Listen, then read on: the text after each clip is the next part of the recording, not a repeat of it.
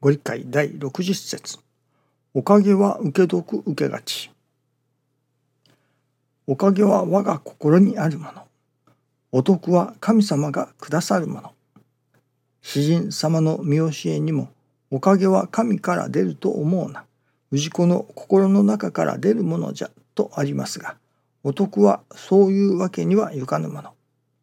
久留米教会の初代は、お得は神様のご信用と説かれてあります。神様に信じられる信心をせねばなりません。本当のおかげは徳を受けた者には勝てません。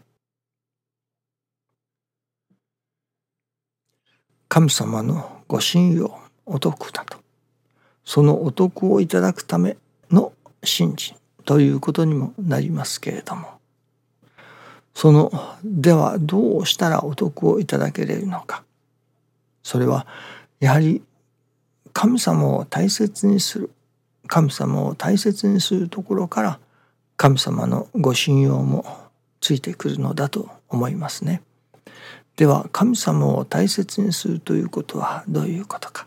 もちろん神棚にお祭りしてある神様を大切にさせていただくということも大切だと思いますね。ある先生などはそれこそお社を冬にですねお布団でくるまれたと。あるいは夏はそのお社に扇風機の風を当てられたと。それはお祭りしている神様が寒かろうと。お布団でくるまれた。あるいは暑かろうと。それこそ扇風機の風を当てられた。いわばそこに情感を持って神様を感じておられたということですね。そしてそこに神様を大切にされた。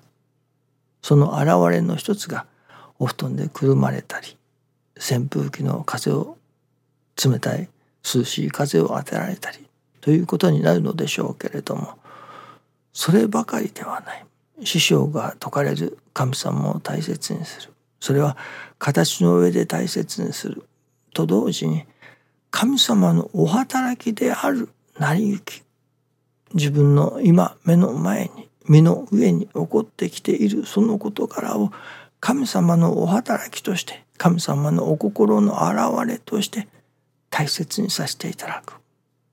それが取りも直さず神様を大切にする。その神様のお心を大切にするということになるのだということですね。ですからそのもちろん形の上にお祭りしているお祭りされている神様を大切に扱うということと同時に神様のお心を大切にせずして神様のご信用がいただけれるとは思えませんね。ですから成り行きを大切にするということがやはり神様のご信用をいただく上での条件の一つだと思いますね。その成り行きを大切にするさあどういうふうに大切にするのか師匠の大坪宗一郎氏の教えの代表的なものがやはり成り行きを大切に尊ぶそれを泥の心で大切に尊ぶ。泥の心ですね。そしてその泥の心の内容として黙って収めるということがありますね。